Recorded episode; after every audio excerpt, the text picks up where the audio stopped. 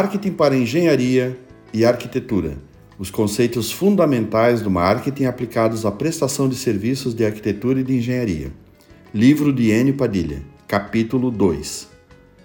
Antes de iniciar a leitura desse capítulo, quero fazer alguns comentários, porque esse é o capítulo mais importante desse livro.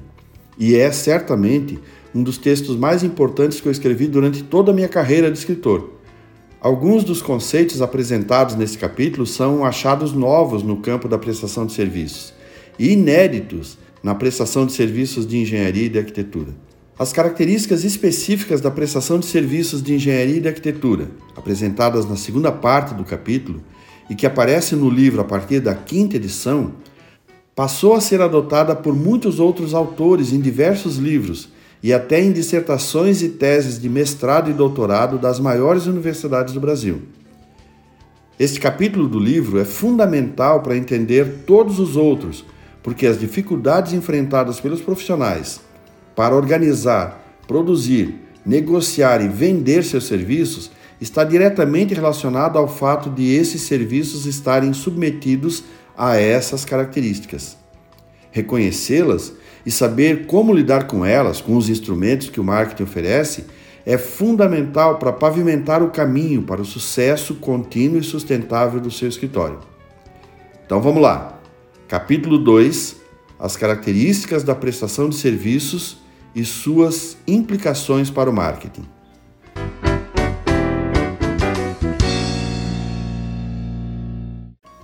Negociar e vender serviços não é uma tarefa muito fácil exige conhecimentos e habilidades que vão além do desempenho técnico. Todos os prestadores de serviços sabem que é assim, mas poucos conseguem entender o porquê. Qual é a razão de ser tão difícil a negociação e a venda de serviços? Qual é ou quais são os detalhes que estão escapando aos menos atentos?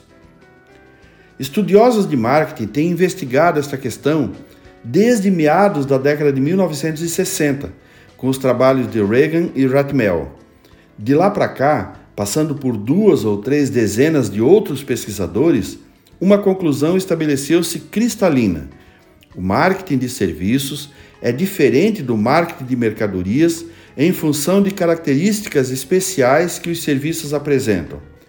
Essas características serão mostradas e discutidas nesse capítulo. Mas antes é preciso definir serviços.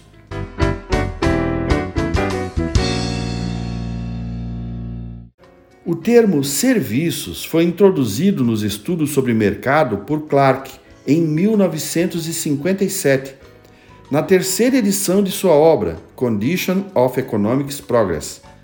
Até então, os serviços eram tratados sob a denominação genérica de setor terciário, justamente para diferenciar dos setores primário, agricultura e mineração, e secundário, manufatura.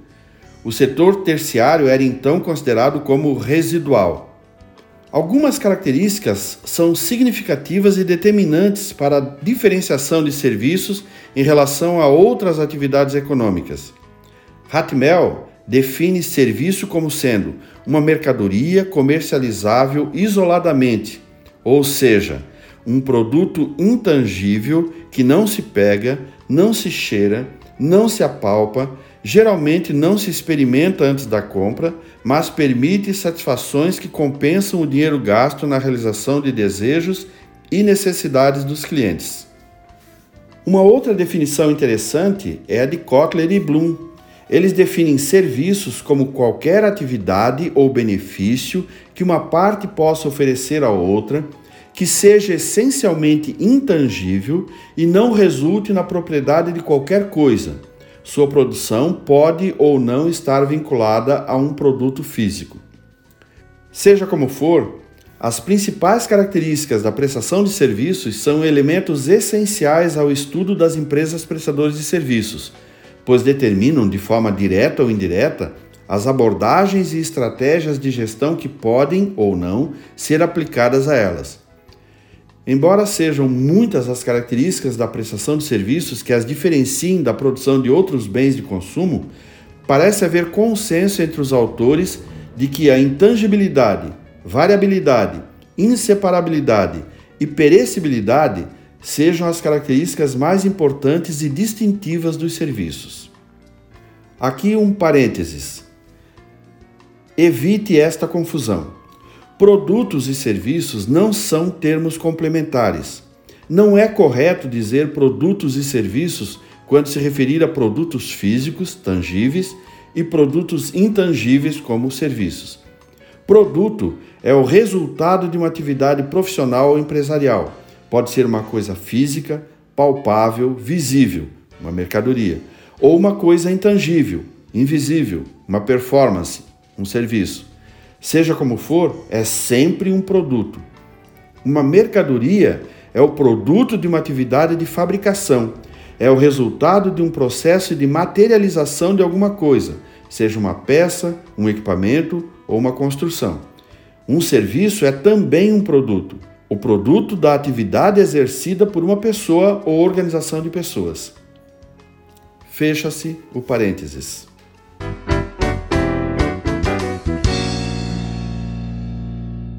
Por incrível que pareça, existem muitos fornecedores de serviços que ainda não se deram conta de que comercializam uma coisa que é essencialmente diferente de mercadorias como sabonete, parafuso, eletrodomésticos, leite, etc. O resultado é que essas pessoas acabam investindo tempo e dinheiro em atividades de marketing que são inadequadas para produzir, promover e vender aquilo que está sendo oferecido. Qual é a vantagem de saber as diferenças entre serviço e mercadoria? Que benefício pode tirar desse conhecimento um profissional na hora de estabelecer as suas estratégias de marketing? O marketing para serviços é diferente do marketing para mercadorias? Vamos tentar responder essas perguntas começando pela terceira. Sim, o marketing de serviços é diferente do marketing para mercadorias.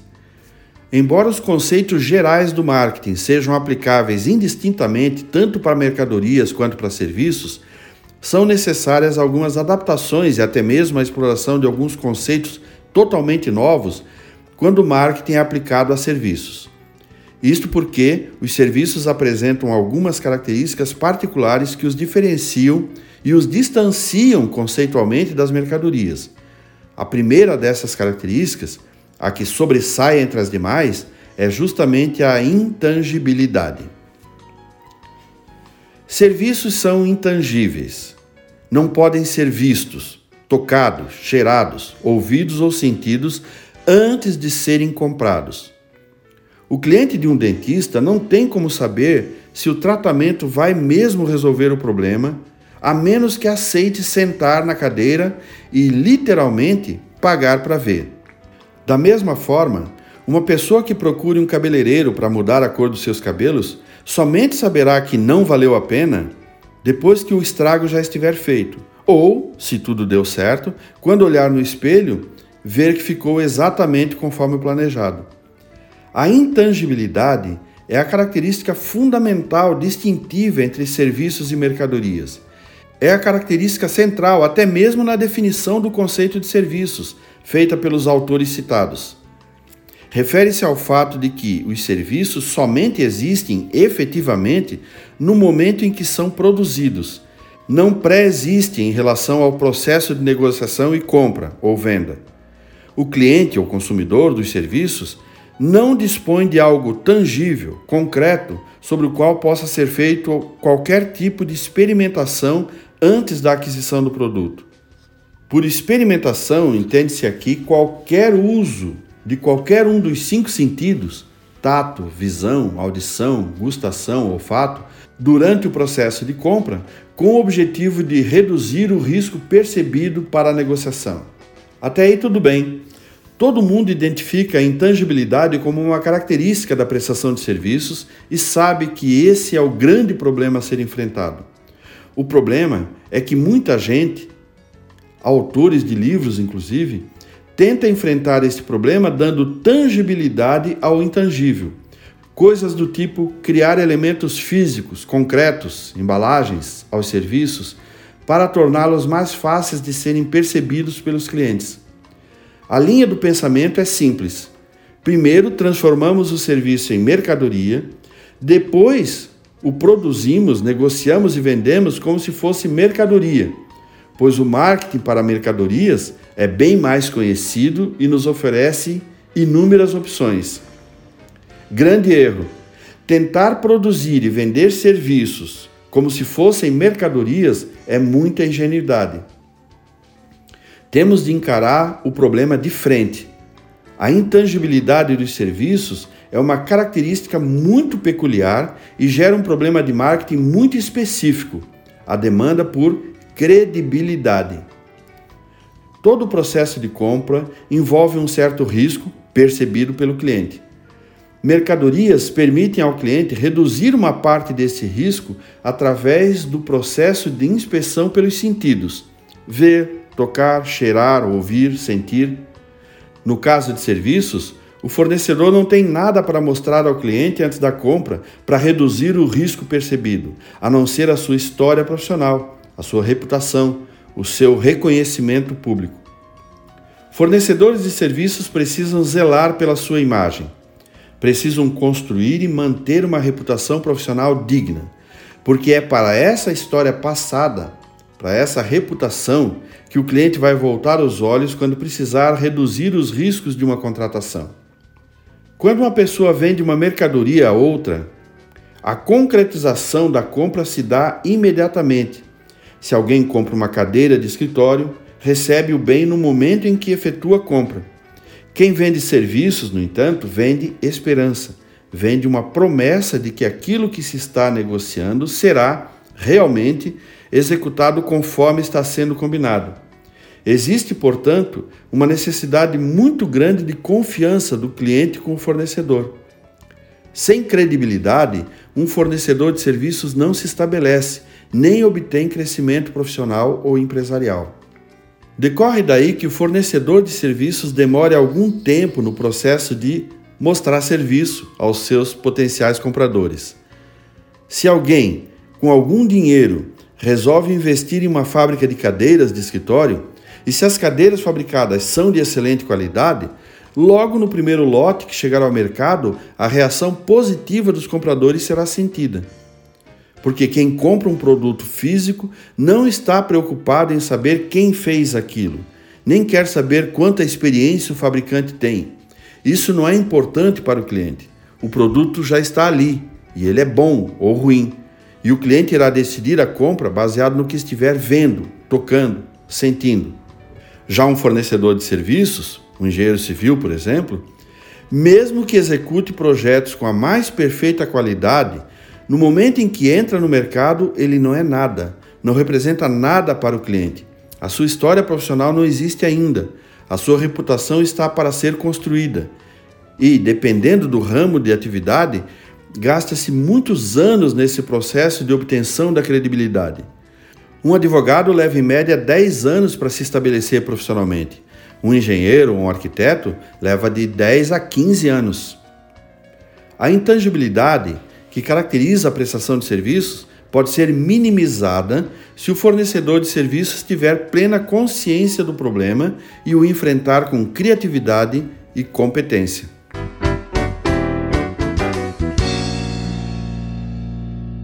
Inseparabilidade.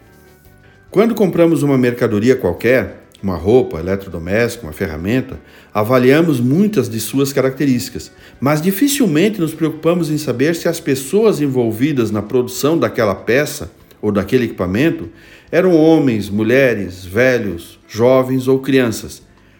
Se tinham tomado banho, se bebiam enquanto trabalhavam, se trabalhavam uniformizados ou sem camisa, se a fábrica fica ali na esquina, ou em outro estado, ou em outro país, não importa. A mercadoria está ali na prateleira. A qualidade é adequada, o preço é bom, tem garantias, eu compro.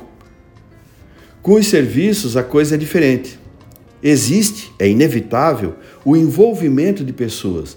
Tanto o prestador de serviços quanto o cliente interferem no resultado final. Isto resulta em um fator de risco muito grande para o fornecedor de serviços. Em muitos casos, a relação com o cliente não tem segunda chance. Se alguma coisa der errado, o problema não poderá ser resolvido nunca mais. Serviços são inseparáveis de quem o produz e de quem os recebe. Se um serviço é adquirido por uma pessoa, essa pessoa faz parte do serviço, assim como o prestador do serviço também. O marketing de serviços precisa considerar essa característica com muita atenção. Não existe prestação de serviços sem relacionamento entre pessoas. Esse relacionamento varia em intensidade dependendo do tipo de serviço e do grau de envolvimento que o cliente apresentar. Uma pessoa de 50 anos que procura um médico para fazer um check-up está muito interessada e envolvida com os resultados dos exames ou testes. No entanto, aos 17 anos, quem faz os mesmos exames e testes para ingressar na universidade não se preocupa tanto com os eventuais desvios nos resultados. Seus objetivos são outros. Saúde definitivamente não é uma preocupação prioritária. Inseparabilidade é uma importante característica da prestação de serviços. Sua principal consequência no marketing de serviços é a demanda por habilidades de relacionamentos interpessoais. Um prestador de serviços, um arquiteto, um engenheiro, um agrônomo, por exemplo, por mais qualidade que imprima ao seu trabalho, não terá sucesso profissional se não desenvolver suas habilidades de relacionamento. Isso se torna mais grave na medida em que isso não nos é ensinado na faculdade. Pior ainda, na faculdade sequer nos dizem que isso é importante. Ler livros sobre o assunto, fazer cursos, participar de seminário e tudo mais que se puder fazer para melhorar o desempenho nessa área são ações de marketing de grande retorno. E já nos prepara para a terceira característica dos serviços: variabilidade.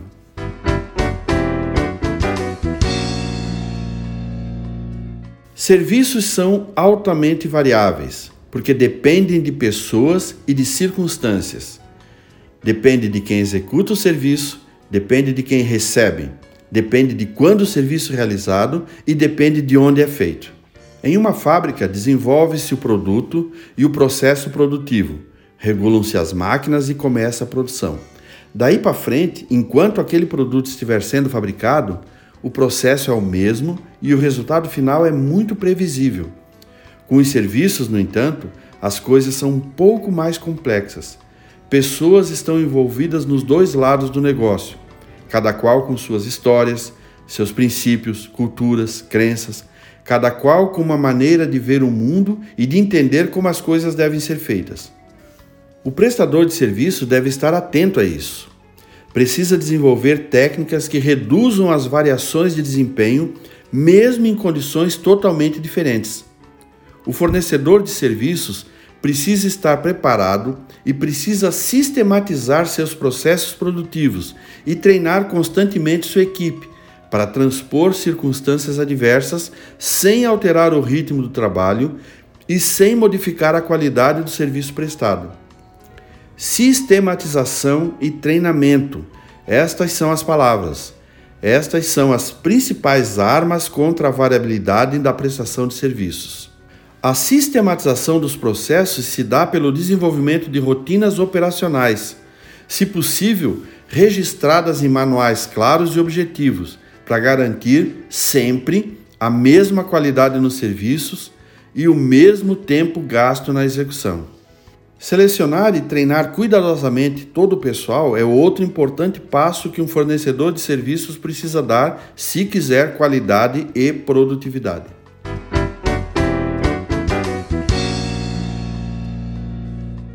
Inarmazenabilidade. Na prestação de serviços, você só trabalha depois de ser contratado e só é contratado se estiver disponível para fazer o trabalho. Esta é a quarta importante característica da prestação de serviços. Serviços não podem ser estocados para serem fornecidos ou utilizados no futuro.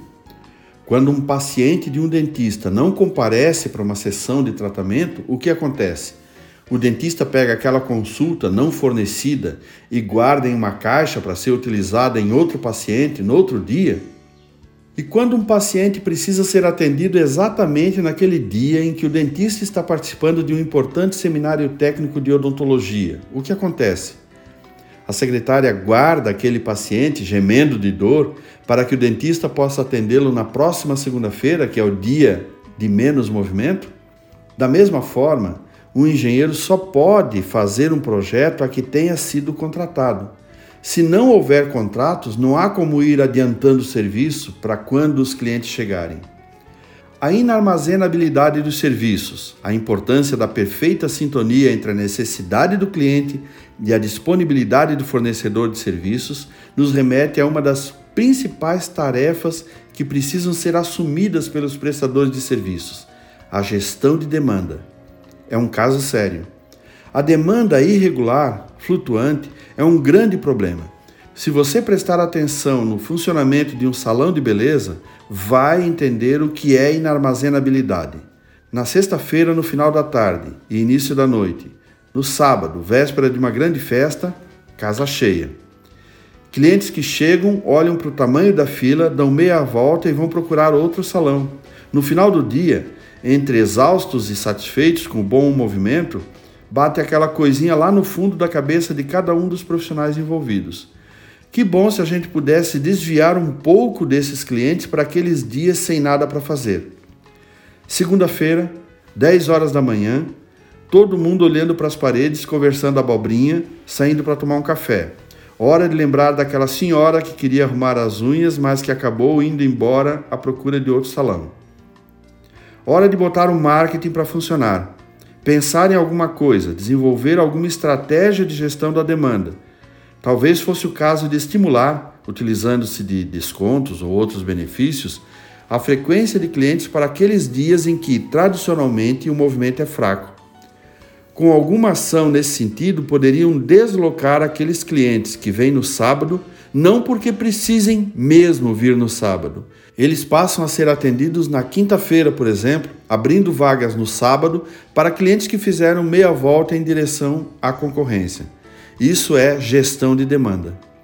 Todos os fornecedores de serviços que se enfrentam com o problema da demanda flutuante, praticamente nenhum fornecedor de serviços escapa, podem de alguma maneira reduzir o problema.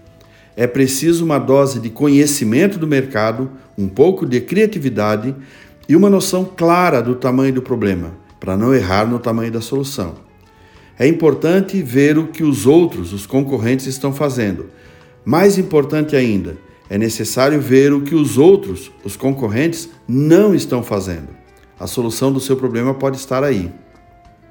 Antes de seguir, um esclarecimento. Você que nos ouve há de encontrar diversos outros livros em que a característica descrita aqui aparece com o nome de perecibilidade. Adotamos o termo inarmazenabilidade, pois nos parece expressar com mais precisão o significado do conceito. A palavra perecibilidade seria mais adequada para definir a qualidade do que é perecível, ou seja, que tem uma vida curta, porém com uma duração definida, que pode ser horas, dias, semanas e até mesmo meses. Serviços, por definição, não têm tempo de vida, pois se encerram tão logo cessa a atividade do prestador de serviço. O termo perecibilidade se aplica principalmente a produtos alimentícios, que são, na maioria das vezes, mercadorias e, portanto, não se encaixam por nenhum critério na condição de serviços. Grande parte dos produtos perecíveis são, na verdade, armazenáveis.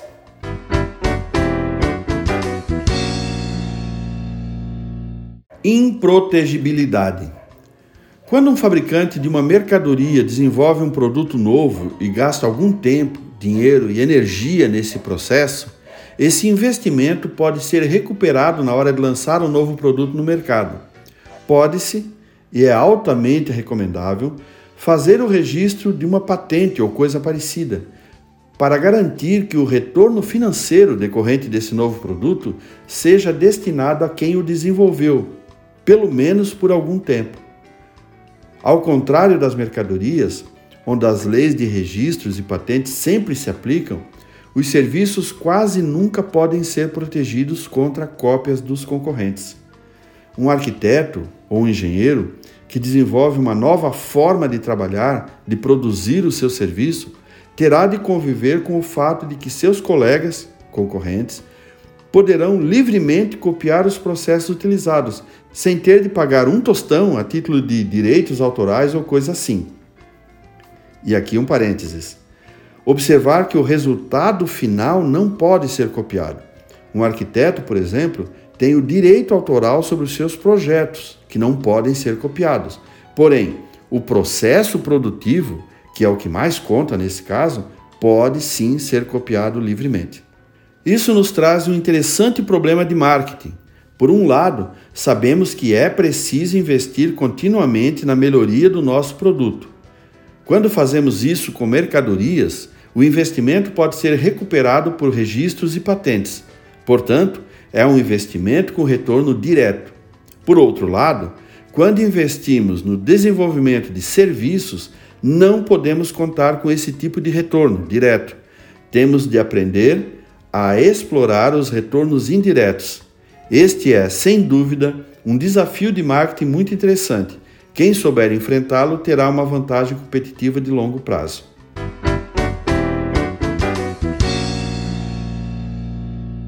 Precificação subjetiva. A humanidade sabe muito bem como lidar com o preço de mercadorias. Já faz isso há muito tempo uns 6, 8 ou 10 mil anos, talvez.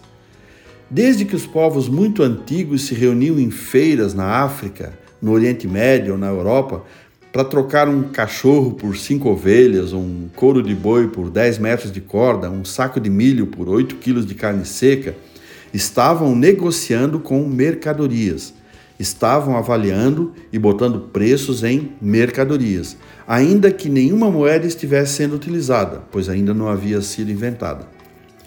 Hoje, determinar o preço de uma mercadoria, embora não seja a tarefa das mais fáceis, está ao alcance de qualquer empresário com bons conhecimentos de matemática e administração de custos. Por isso, quando falamos de mercadorias, Produtos semelhantes têm sempre preços semelhantes. Veja, por exemplo, o produto telha. Existem telhas ordinárias que custam 99 centavos a unidade e telhas de primeiríssima linha que custam R$ 5,00 a unidade. Mas não são produtos semelhantes. Ninguém, na hora de comprar, compara esses dois produtos diretamente, pois há um entendimento tácito de que não se está falando da mesma coisa. É como se fossem produtos diferentes. Quem estiver interessado na telha de R$ reais não encontrará alternativas no mercado, os produtos semelhantes, por menos de R$ 3,50 ou R$ reais. Observe-se que, nesse caso, a diferença de preços para produtos realmente semelhantes não chega a 50%. No entanto, para melhor entendimento do tema, vamos admitir que a diferença seja de até 100%. Isso significa que se a telha mais cara custa 5, a telha semelhante, mais barata, custaria R$ 2,50. Se você não é do ramo, talvez seja hora de uma atividade prática. Dê uma passada nas lojas de material de construção e confira essas proporções. Lembrando que os preços citados aqui eram os preços praticados no Brasil em 2015, quando esse capítulo foi escrito. Veja agora os preços de serviços. Corte de cabelo feminino, por exemplo. Há quem cobre R$ 5,00 e há quem cobre R$ 500. Mas não são produtos semelhantes, grita alguém lá no fundo. Concordo plenamente.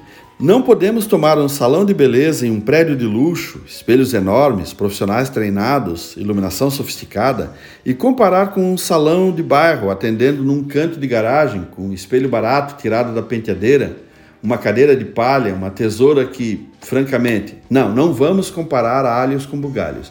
No entanto, em qualquer lugar do Brasil, se o cabeleireiro cobra, digamos, 60, 80 reais por um corte de cabelo, podemos deduzir que se trata de alguém com boa qualidade de trabalho, com boas instalações, muito treinamento, excelentes equipamentos de trabalho.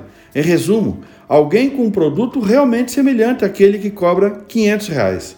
Produto semelhante e 600% de diferença no preço.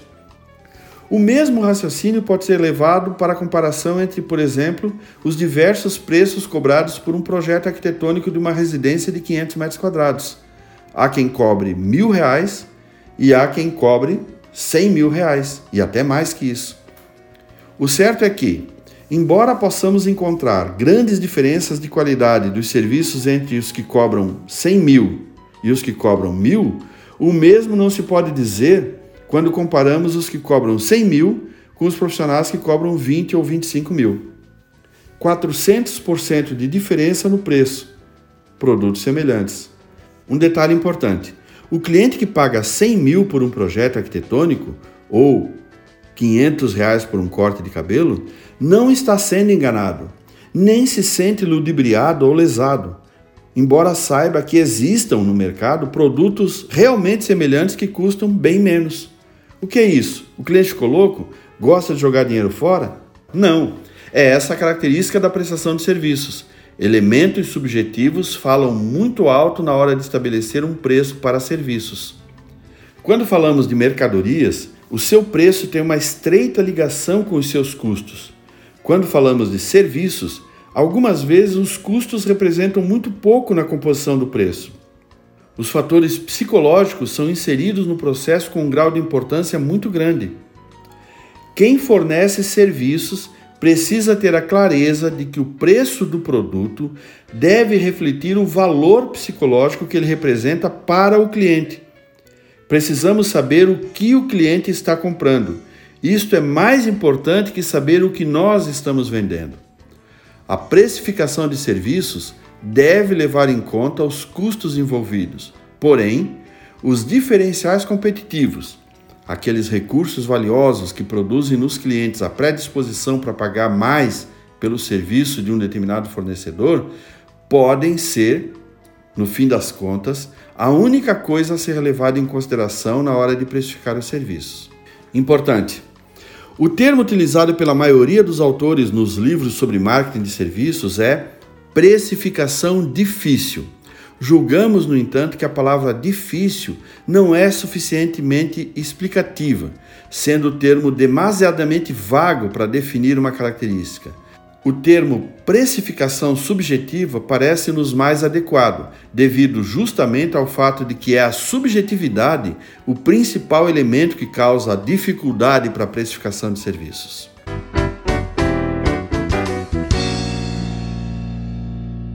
Estas seis características relacionadas, intangibilidade, inseparabilidade, variabilidade, inarmazenabilidade, improtegibilidade e precificação subjetiva, são comuns a todos os tipos de prestação de serviços e, como já vimos, têm implicações sobre o marketing de serviços. Cada uma dessas características gera uma demanda de ação de marketing para a qual o profissional ou empresário precisa estar atento. A intangibilidade gera uma demanda por credibilidade. A inseparabilidade gera uma demanda por habilidades de relacionamentos interpessoais. A variabilidade gera uma demanda por sistematização de processos e treinamento da equipe. A inarmazenabilidade gera uma demanda por gestão de demanda. A improtegibilidade gera uma demanda por gestão de ganhos indiretos pela inovação, e a precificação subjetiva gera uma demanda por conhecimento do valor do produto para o cliente.